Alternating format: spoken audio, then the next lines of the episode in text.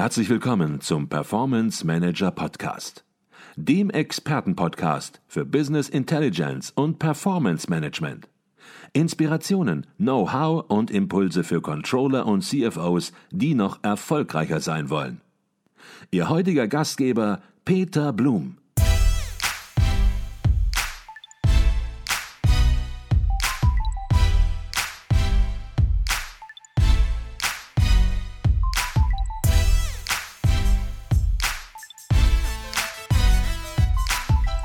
Und wenn man denkt, nach Kapitel 1, 2 und 3 ist alles gesagt, dann kommen wir zu Kapitel 4 und Sie hatten es eben schon angesprochen, Herr Feist. Das Kapitel 4 lautet Notationshandbuch und Anwendungsbeispiele, sozusagen das Bonuskapitel, hätte ich fast gesagt, denn Sie sagen, man muss jetzt nicht alles machen, was in Kapitel 1, 2, 3 beschrieben ist an Details, sondern jetzt geht es darum, das auch fürs Unternehmen anwendbar zu machen, sein eigenes Notationshandbuch, Notationshandbuch zu finden und bringen dann auch ganz konkrete Anwendungsbeispiele. Was mich an der Stelle interessiert, gibt es eigentlich aus Ihrer Praxiserfahrung und Praxisbeobachtung ganz besondere Schlüsselfaktoren, die am Ende darüber entscheiden in der Praxis, ob eine Umsetzung der visuellen Kommunikation gut gelingt, wirklich gelingt. Gibt es diese Schlüsselfaktoren? Ja, die Schlüsselfaktoren gibt es und es sind aus der Erfahrung raus drei wesentliche. Erstens, Sie brauchen ein überzeugendes Konzept. Da sind wir mittlerweile selbstbewusst genug und sagen, da liegt mit IBCS ein solches Konzept vor. Äh, Wenn es ein anderes und ein besseres gibt, ist okay, aber da ist zumindest mal eins. Also Schlüsselfaktor Nummer eins, ich brauche ein überzeugendes Konzept. Schlüsselfaktor Nummer zwei, ein solches Konzept alleine wird in der Umsetzung nicht funktionieren, solange ich keine Technologie habe, die das zum Leben erweckt. Ich brauche also irgendeine Software, die mir erlaubt, dieses Konzept auch umzusetzen. Das ist mit Excel alleine ein bisschen schwierig, aber es gibt mehr und mehr eben auch Technologien, mit denen man es umsetzen kann. Zum Teil eingebaut in die, also wirklich nativ eingebaut in äh, Berichtssoftware, mhm. äh, zum Teil auch als Add-ons für irgendwie Power BI und Excel und, und ClickView und wie die Tools alle heißen. Also das sind wir mittlerweile, glaube ich, ganz gut aufgestellt mit der technologischen Unterstützung. Also zweites Schlüssel. Element ist, ich brauche eine Technologie, mit der ich das Konzept umsetzen kann. Und das Dritte, das ist wohl das Schwierigste, ich brauche die Akzeptanz im Unternehmen. Ähm, Sie kennen die ganzen Themen Not Invented Here und äh, na, ich habe das irgendwie früher ja anders gemacht und eigentlich auch ganz gut gemacht und jetzt kommt da wieder was Neues daher und, und die Leute sind einfach ähm, nicht gewillt, jetzt alles zu ändern. Also ändern ist immer irgendwie schlecht. Mhm. Das heißt, sie brauchen tatsächlich Sponsorship aus ihrem Management. Wenn Sie nicht irgendjemand haben im Unternehmen, der sagt, und wir machen das jetzt. Ich bin überzeugt davon, dass das hilft und überhaupt, äh, Leute, kein Widerspruch, wir ziehen das jetzt durch dann wird es schwierig. Also dieser typische Guerilla-Ansatz, ne? lass uns mal in den Abteilungen ein bisschen rechts und links anfangen und dann machen wir hier und das wird sich dann schon so sukzessive durchsetzen in unserem globalen Milliardenunternehmen. Schwierig, schwierig. Mhm. Also ich fasse nochmal zusammen. Die, die, die, die großen Themen sind ähm, das Konzept, die dazu passende Technologie und Managementunterstützung. Und ähm, alles drei manifestiert sich letztlich in so einem Notationshandbuch. Dieses Notationshandbuch bricht im Grunde das gesamte Konzept runter auf anwendbare, ganz konkrete Vorgaben. Wir nehmen diesen Font, wir machen das Räumchen so breit, wir machen dies, wir machen jenes. Idealerweise unter Einsatz der in unserem Unternehmen eingesetzten Software. Das kann man sich irgendwie vorstellen wie ein Corporate Design Handbuch, wo halt jetzt nicht im, im Grunde die Unternehmensidentität und deren visuelle Ausprägung beschrieben ist, sondern eben wie unsere Berichte aussehen. Also das Notationshandbuch. Äh, und dieses Notationshandbuch wird verabschiedet vom Management. Also ein Notationshandbuch, in dem das Konzept umgesetzt ist mit der richtigen Software, verabschiedet vom Management. Das ist im Grunde das, was es braucht, um ähm, erfolgreich umzusetzen. Wir haben noch keinen, keinen einzigen wirklich großen oder kein einziges großes Unternehmen gesehen, das es geschafft hätte, einen Notationsstandard einzuführen, ohne ein solches Notationshandbuch entwickelt zu haben. Mhm.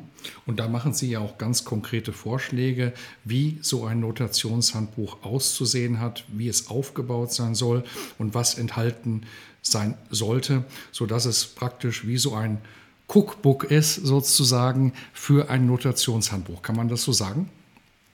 Das kann man genauso sagen. Ich glaube, der beste Vergleich ist wirklich der mit einem Corporate Design Manual. Das kennt jeder. Jedes Unternehmen hat ein kleines Corporate Design Handbuch, wo drin steht, wie man eben äh, sich nach außen zu präsentieren hat. Und genau was in der Art brauchen wir für unsere Berichte, Dashboards, Präsentationen auch. Okay, jetzt haben Sie eben die Akzeptanz im Unternehmen angesprochen. Da möchte ich gleich nochmal drauf zurückkommen. Das Kapitel, vierte Kapitel heißt Notationshandbuch und Anwendungsbeispiele. Und das können wir natürlich nicht verlassen, dieses Kapitel, ohne dann auch in konkrete Anwendungsbeispiele reingegangen zu sein. Und Herr Hichert, wir haben uns vor zwei Jahren, haben wir uns unterhalten und dort haben Sie in einem Podcast, den wir beide gemacht haben, auch schon ganz konkrete Beispiele gebracht. Und wer dort reinhören möchte, möchte in diesen Podcast, der inzwischen sehr oft gehört worden ist, der findet den entsprechenden Link auch in den Show Notes. Vielleicht können wir aber trotzdem noch mal heute gelungene Praxisbeispiele zumindest einige anführen und dann auch deutlich machen, was diese Beispiele besonders macht. Ja, also dazu muss ich sagen, dass am Anfang die Sache ja da war, damit ich damit Geld verdient habe. Und ich habe dann damals mit meinem damaligen Partner zusammen und mit, mit äh, externen Beratern Projekte gemacht, die gar nicht so billig waren, wo man solche Sachen entwickelt hat. Und diese Firmen würde ich jetzt gerne nennen, das sind sehr bekannte, große internationale Konzerne, mhm. aber die haben mir nicht erlaubt, dass ich darüber berichte, weil das damals ja gekaufte Projekte waren und das war auch äh, ein großes Invest zum Teil. Das waren Projekte, die haben zum Teil ein halbes Jahr gedauert und dann sind zum Schluss dann in, in 100 Ländern sind dann Tausende von Leuten da geschult worden und so weiter. Das kann ich nicht machen. Aber das erste große Projekt, äh, was dann öffentlich war, das war die Schweizer Post. Mhm. Das war das war interessant. Und dann kam die Bundesagentur für Arbeit, der Herr Weise damals, der damalige Präsident. Ich habe mit dem viel zu tun gehabt damals. Der hat über 30.000 seiner Mitarbeiter damals mit so einem halbtägigen Schnellkurs äh, erklären lassen, wie, wie, die Arbeitslosenquote auszusehen hat und so weiter. Ich habe jetzt keinen Kontakt mehr zu, zu, zu, zur BA, aber das waren so Projekte SAP, äh, Vorstandsberichtswesen, äh, Geberit, Swatch, Lufthansa, Schweizer Bundesbahn, Pro7, äh, auch Philips äh, in Eindhoven war, war, ein wichtiges Projekt. Das waren dann schon Projekte, wo die Leute bereit waren, auch darüber zu sprechen. Am Anfang war es ein bisschen Geheimwissenschaft. Und wir haben dann gemerkt, dass, oder damals war ich ja allein noch, habe ich gemerkt, dass eigentlich das egal ist, ob ich bei der äh, Schweizer Post bin oder bei der Bundesagentur für Arbeit oder bei der Bundeswehr. Auch die Bundeswehr hat ein großes Projekt gemacht damals. Es ist unterm Strich eigentlich immer wieder das Gleiche. Alle haben Planzahlen und Ist-Zahlen und Monate und Jahre. Also auf einem gewissen äh, Abstraktionsniveau das Gleiche. So, und ähm, jetzt ist es so, Sie fragen mich, was machen die Beispiele besonders? Das ist natürlich die, die Konsequenz, die Anzahl der Anwender, die, die verwendete Software, die Automatisierung und die Schnelligkeit und all diese Dinge. Und da gibt es schon interessante Dinge. Die Bundesagentur habe ich schon erwähnt. Ich muss zugeben, ich weiß nicht, wie der Stand heute ist. Ich habe seit einigen Jahren keinen direkten Kontakt mehr.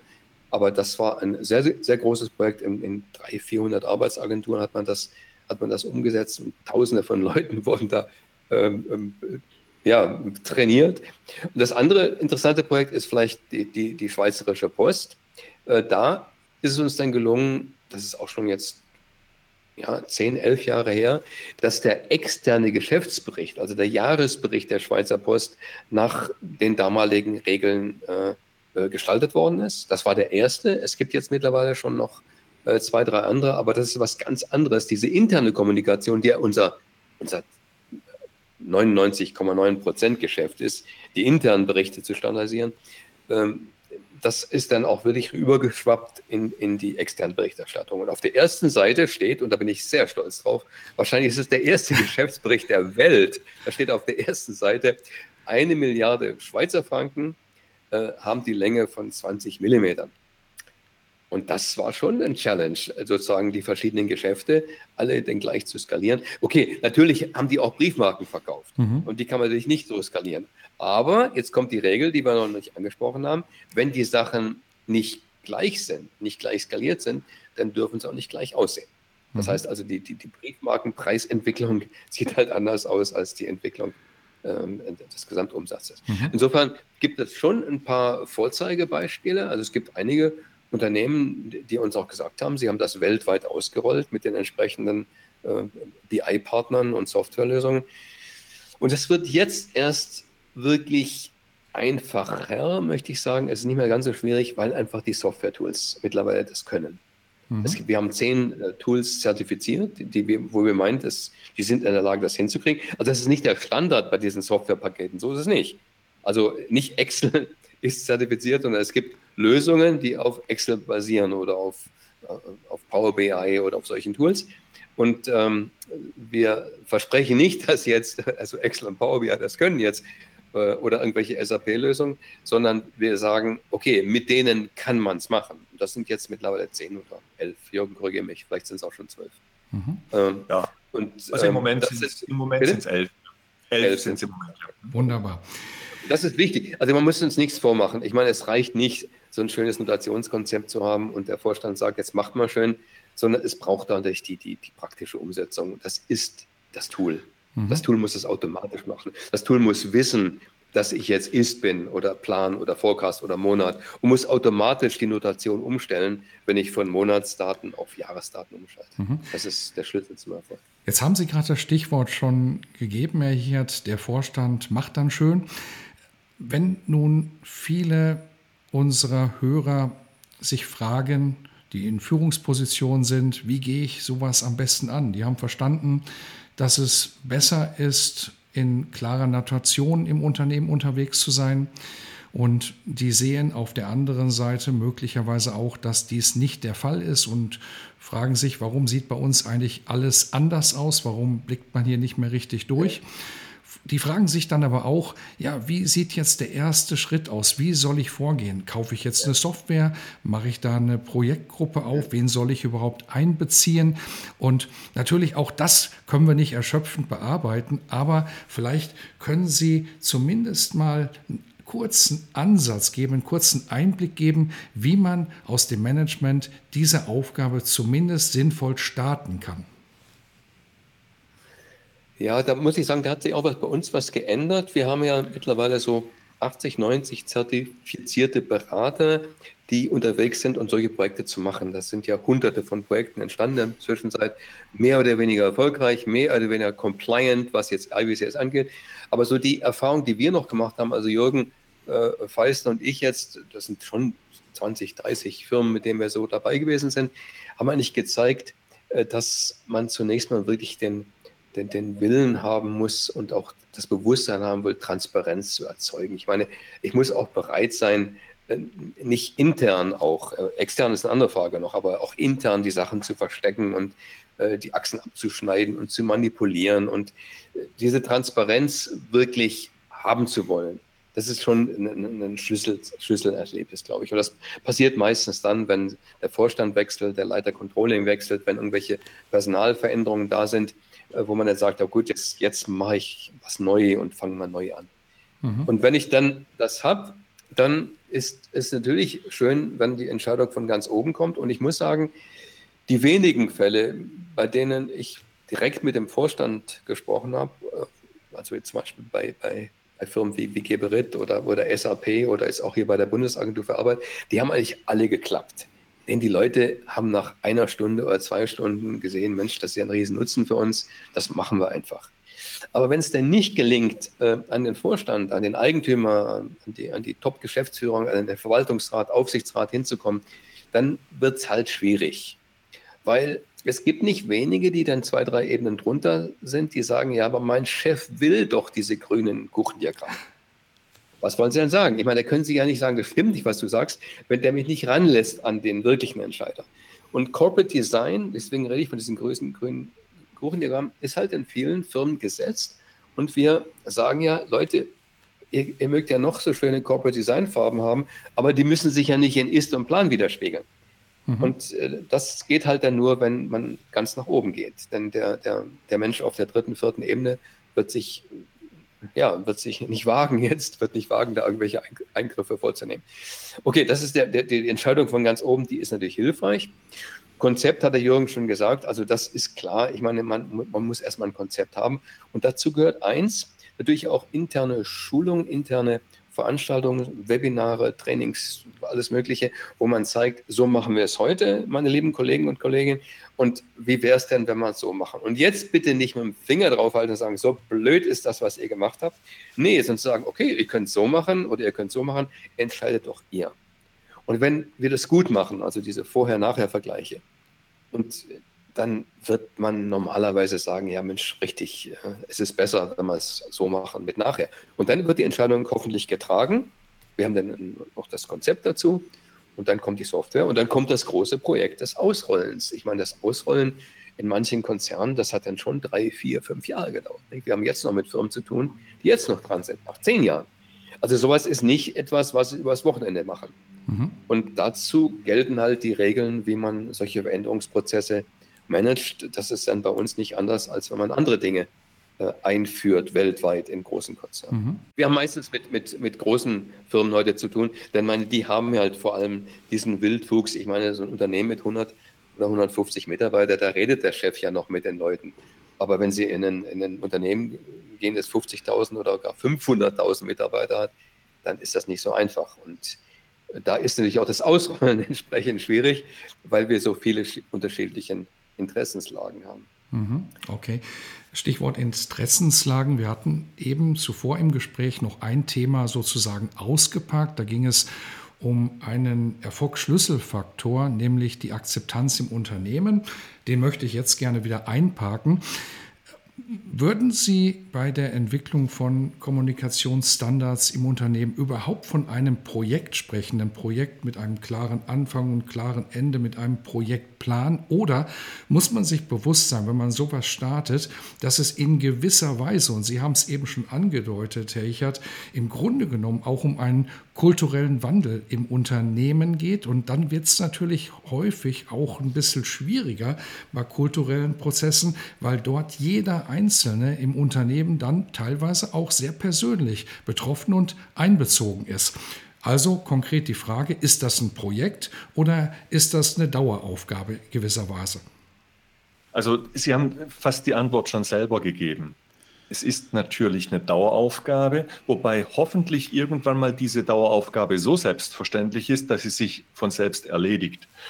Der Grund, warum wir das hier häufig von einem Projekt sprechen, hängt damit zusammen, dass die Einführung sehr oft ähm, als wie soll ich sagen, ähm, als Appendix von einem anderen Projekt läuft. Das ist sogar unsere Empfehlung. Wissen Sie, Sie können nicht in ein Unternehmen reingehen und sagen, ach, ab morgen machen wir unser Berichtswesen nach IBCS.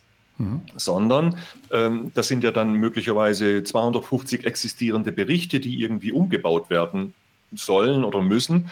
Ähm, und das, das, packt niemand einfach so an. Das wäre auch die Kosten-Nutzen-Argumentation wäre dann möglicherweise schwierig sondern unsere Empfehlung lautet ganz klar, wenn ohnehin das Berichtswesen angepackt werden muss, und das ist nach unserer Erfahrung ohnehin alle drei, vier, spätestens fünf Jahre der Fall, wenn man das eh anpackt, weil ein neuer CFO gekommen ist und der andere Vorstellungen hat, wie das Unternehmen zu steuern ist, sodass die Berichte inhaltlich überarbeitet werden müssen. Oder Sie schmeißen gerade ClickView raus und ersetzen es durch Power BI. Mhm. Dann müssen gerade alle Berichte angepackt werden. Oder Sie sind gerade dabei, Ihre Konzernsteuerung von zentraler Steuerung auf dezentrale Steuerung umzustellen oder umgekehrt. Das sind alles Gründe, warum Sie Ihre Berichte eh anpacken müssen. Und unsere Empfehlung lautet ganz klar, wenn ihr eure Berichte und Dashboards und was ihr alles habt, ohnehin anpackt, dann macht es doch bei der Überarbeitung mit Konzept. Besser mit Konzept als ohne. Und deswegen ist in der Tat die Einführung typischerweise ein Projekt, aber nicht, weil das IBCS-Thema als Projekt da wäre, sondern weil sich die Standardisierung im Grunde als eine Komponente auf ein bestehendes Projekt drauflegt und dieses Projekt übrigens bei der Gelegenheit deutlich vereinfacht. Also von daher, ja, es sind meistens Projekte zur Einführung, aber nicht isolierte IBCS-Projekte, sondern Projekte, die ohnehin durchgeführt werden müssen zur Umstellung des bestehenden Berichtswesens und dann packt man bei der Gelegenheit die Standardisierung mit rein.